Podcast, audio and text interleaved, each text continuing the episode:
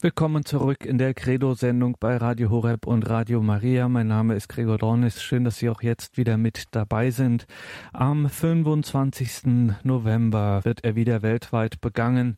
Der internationale Tag zur Beseitigung von Gewalt gegen Frauen. Ein Gedenk- und Aktionstag zur Bekämpfung von Diskriminierung und Gewalt jeder Form gegenüber Frauen und Mädchen. Darüber wird immer noch viel zu wenig gesprochen und eine besondere Form von Diskriminierung, von Zwangszusammenhängen, in die Frauen und Mädchen gezwungen werden, Formen eher subtilerer, unterschwelliger, aber nicht minder folgenschwerer Gewalt, Darauf macht Monika Espe aufmerksam. Monika Espe ist Expertin und Beraterin für natürliche Empfängnisregelung. Ich habe Monika Espe in München getroffen. Und dann fangen wir damit an, Frau Espe, was ist denn Gewalt? Ja, Gewalt nach der gängigen Definition ist die Androhung oder die Anwendung von seelischer, körperlicher oder sozialer Grenzüberschreitung ganz allgemein. Und jetzt im Speziellen Gewalt gegen Frauen, worüber reden wir hier? Ja, hier geht es natürlich um geschlechtsbedingte Gewalt und auch äh, Diskriminierung. Und da ist es so, dass man vielleicht auf Deutschland mal schauen kann, ein paar Beispiele. Da geht es zum Beispiel um die Prostitution, äh, wo man feststellt, dass in den letzten Jahren von der Gesetzeslage her eine ziemlich ähm, menschenunwürdige Geschichte sich abgezeichnet hat, die äh, für die Frauen überhaupt nicht äh, positiv sich entwickelt hat.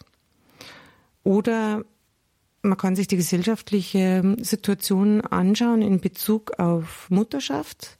Wie ist es, wenn eine Frau ein Kind bekommt? Was fordert dann die Gesellschaft oder sie selber von sich auch? Äh, und das ist schon oft ein bisschen viel. Das sind oft drei Berufe auf einmal, kann man sagen, des Kindes zu erziehen, ähm, Haushalt, äh, die Beziehung will auch noch am Laufen gehalten werden, dann äh, soll sie auch noch Geld verdienen, sofort auf einmal alles, also alles miteinander. Und sie sollte vielleicht noch schön ausschauen und natürlich auch die Freundschaften und Beziehungen pflegen. Also ein immenser Druck und da kann man sich überlegen, ist es nicht auch ein bisschen gewaltig?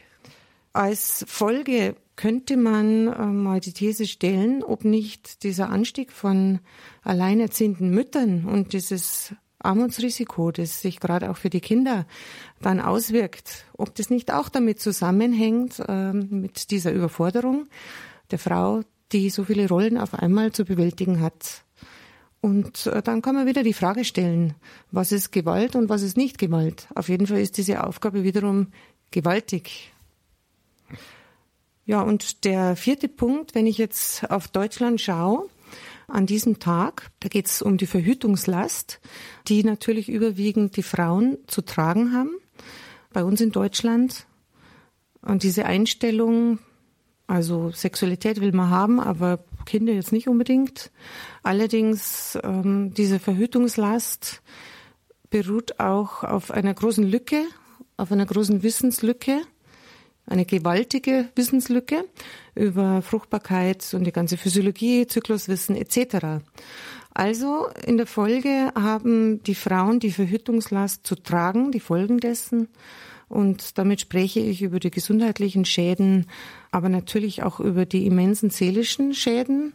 Das bedeutet auch etwas dann für die Beziehungen, in denen die Frauen leben, die Beziehungen mit dem Partner, mit dem Ehemann, die Beziehungen aber auch mit ihren Kindern. Eine gravierende Folge von Verhütung ist auch die erworbene Sterilität, also Unfruchtbarkeit. Ähm, das ist auch wiederum gewaltig, weil es eine gewollte Kinderlosigkeit ist.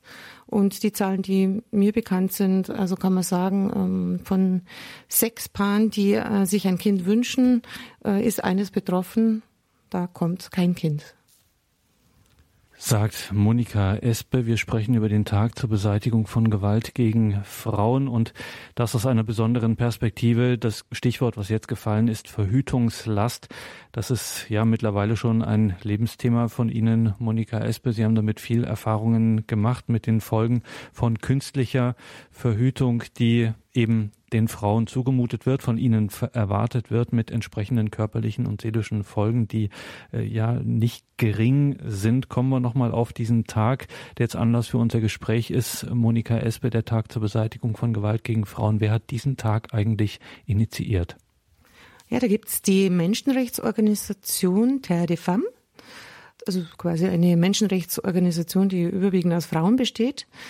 Die haben sich den Schwerpunkt gesetzt, sie wollen eben dieses Thema weibliche Genitalverstümmelung anschauen, unter die Leute bringen, thematisieren und eben auch dafür sorgen, dass also diese Verstümmelung den Frauen nicht mehr passiert.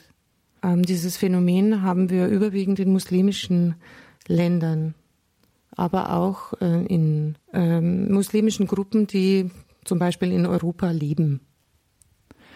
Und jetzt fragt man sich natürlich bei diesem Thema, das wir aus unserem Kulturkreis eigentlich kaum kennen, weibliche Genitalverstümmelung, ähm, was hat das jetzt mit uns zu tun? Ja, da kann man sich immer ähm, diesen Perspektivenwechsel zunutze machen.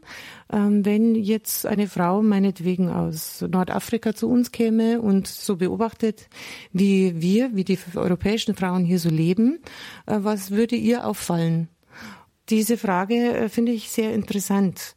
Also was bedeutet für die Industrieländer eine Art Genitalverstümmelung? Und da kommt man sehr schnell zum Punkt, dass durchaus künstliche Hormone oder äh, bestimmte mechanische Verhütungsmittel die äh, Fortpflanzungsorgane der Frau jetzt in diesem Sinne nicht ganz im Urzustand belassen.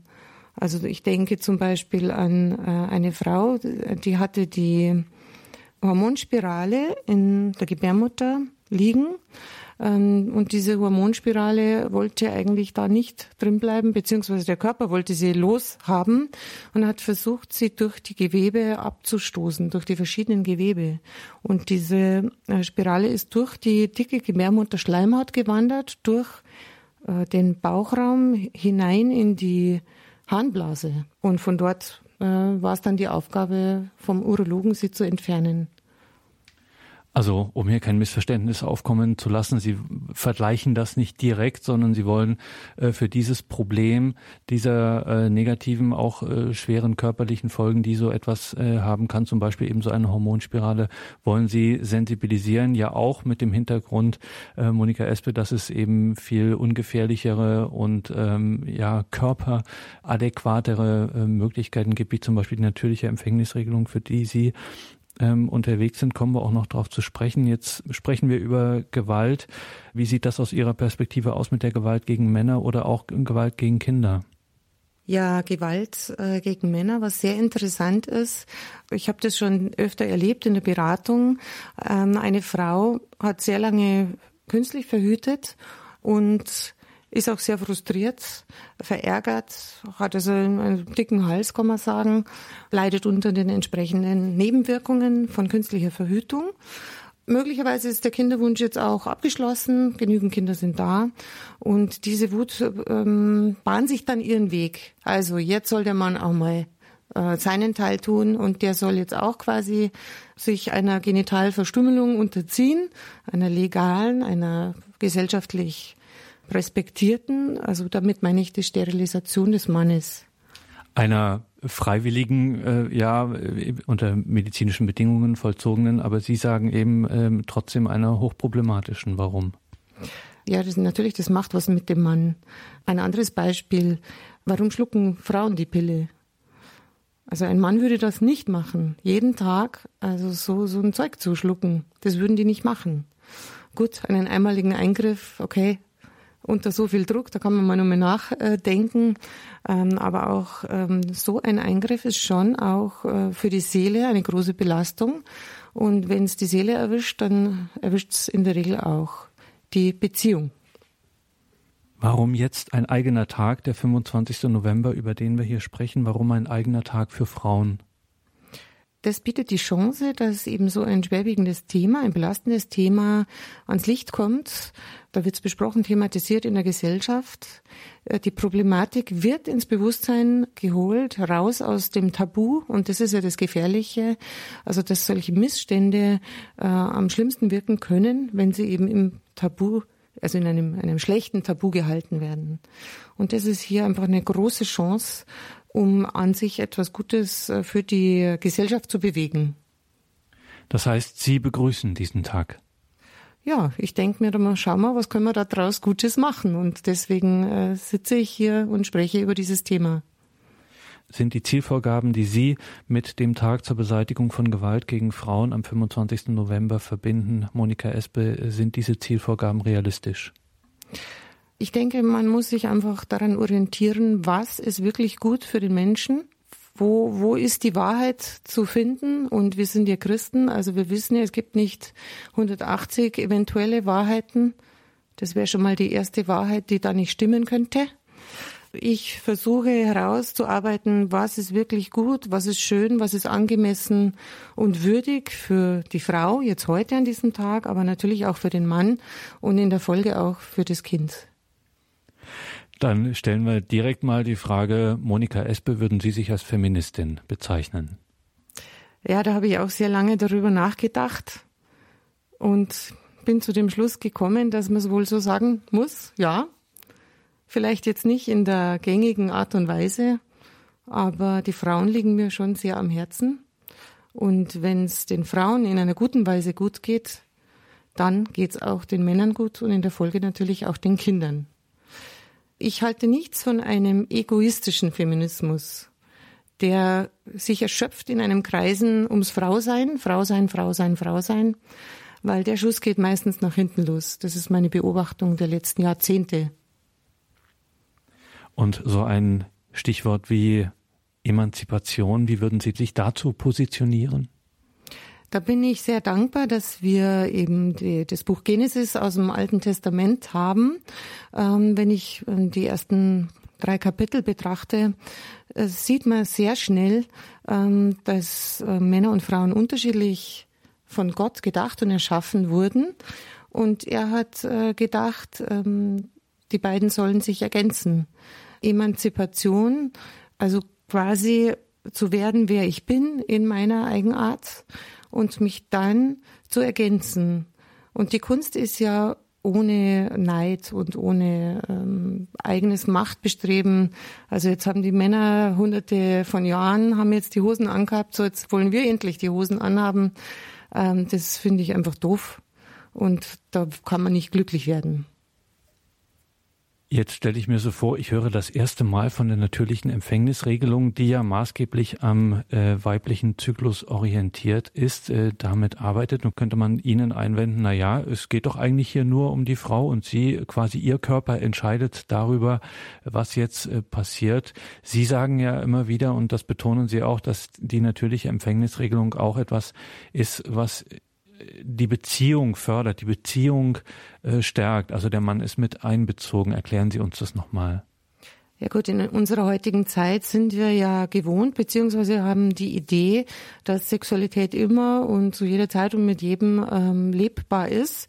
Oder es besteht sogar in ein gewisser gesellschaftlicher Druck, also es wäre quasi so wie Essen und Trinken. Man müsse immer essen und müsse immer trinken.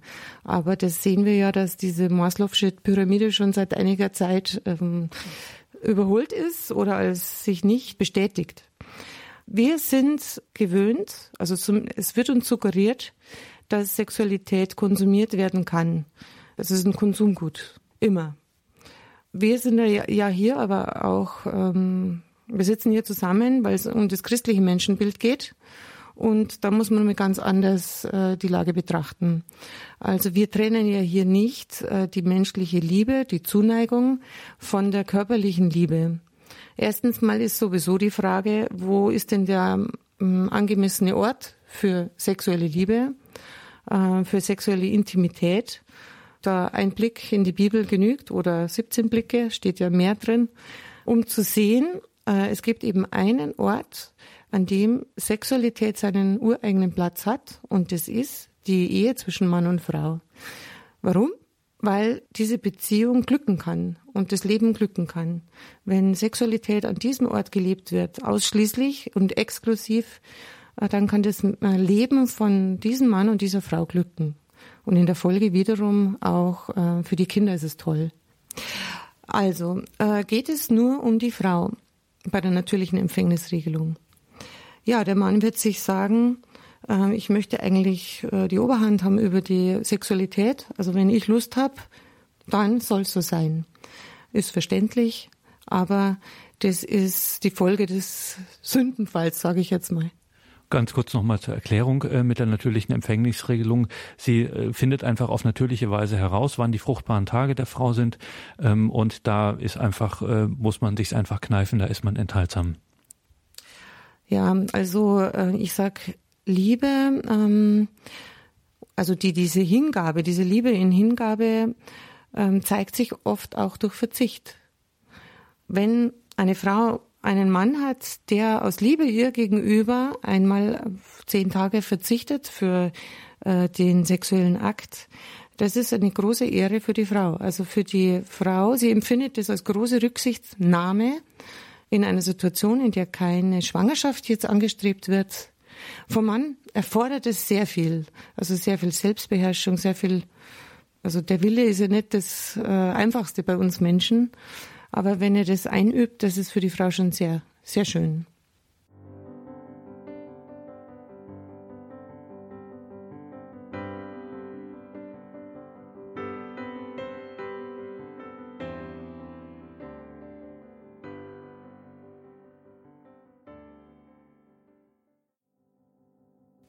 Am 25. November ist der Tag zur Beseitigung von Gewalt gegen Frauen und das ist Anlass für uns für ein Gespräch mit Monika Esper aus München.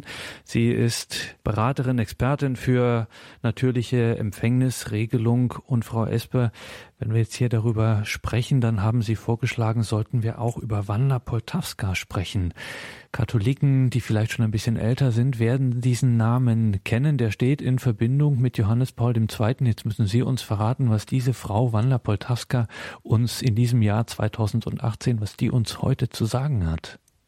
Ja, wenn ich Ihre psychologischen Aufsätze lese, dann ist es so erfrischend, das ist so hochaktuell, Ihre scharfe Analyse, was Paare betrifft, die jetzt auf verschiedene Art und Weise künstlich verhütet hat, also welches psychologisches Bild sie zeichnet. Da können wir unheimlich viel lernen. Also Ihr Blick damals vor langer Zeit war echt prophetisch. Ähm, und ich denke, wenn man diese Fallbeispiele betrachtet, ich denke, viele Frauen werden dann erst entdecken, wo sie eigentlich äh, schief liegen, wo sie leiden und die Zusammenhänge überhaupt nicht ähm, absehen können. Wenn ich aber dann verstehe, was schief läuft in, in der Sexualität oder auch im Fruchtbarkeitsmanagement, nennen wir, nennen wir jetzt das mal alles so, oder auch beim unerfüllten Kinderwunsch, wenn man der Sache näher nachgehen möchte, um selber zu, also diesen Heilungsprozess zu erfahren, also dann wird man bei ihr sehr fündig. Wanda Poltawska sagte zum Beispiel über das 20. Jahrhundert, dass in diesem Jahrhundert die menschliche Fruchtbarkeit quasi zum Kampfplatz der Weltanschauungen wurde. Wenn man ihre Worte liest, dann sieht man, Gewalt ist wenn man gegen etwas objektiv Gutes mit schlechten Mitteln kämpft. Zu diesen schlechten Mitteln, sage ich frank und frei, gehören die Antibabypille, die Hormonspirale, der Nuva-Ring, also der Hormonring, verschiedene Kupferspiralen, Goldspiralen und natürlich auch die Barrieremittel wie das Kondom und ähm, Verhütungszäpfchen, Diaphragma etc. Dann gibt's noch die härteren Drogen, wie das Hormonimplantat zum Beispiel oder die Drei-Monats-Spritze. Das sind sehr hohe Dosen an Hormonen, bis hin zur Pille danach in verschiedenen Ausgaben. Ich möchte aber den Blick dorthin lenken zum guten Kampf. Das ist ja das Gegenteil von Gewalt. Äh, was ist der gute Kampf? Das ist, wenn man eben für etwas kämpft, nicht gegen etwas nicht gegen ein Kind, vor dem ich Angst haben muss. Also vom Kind braucht wirklich niemand Angst haben. Aber wofür kämpfe ich?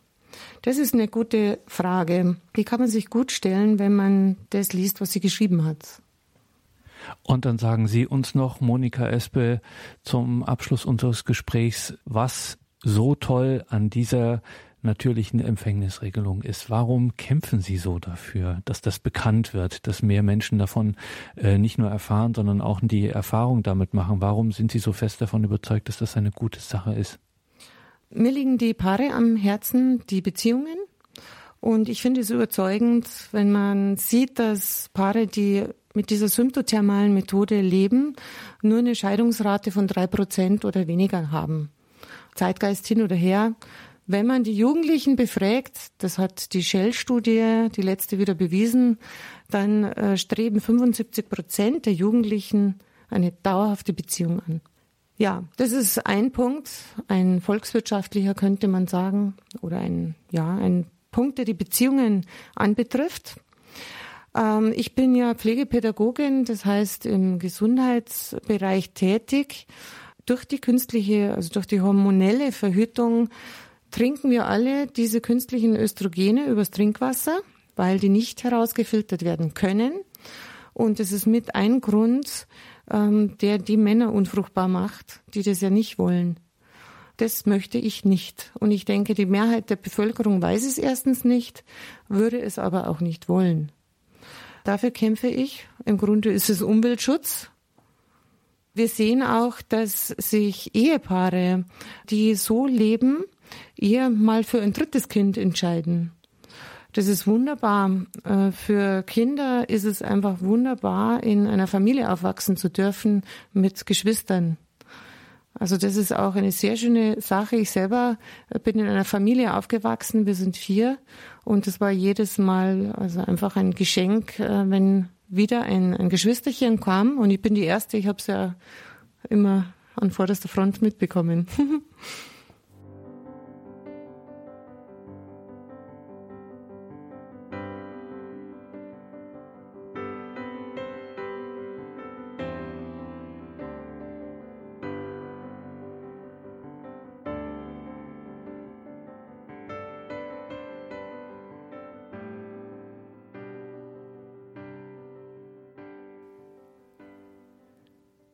Monika Espe war das aus München mit einem besonderen Blick auf den Internationalen Tag zur Beseitigung von Gewalt gegen Frauen.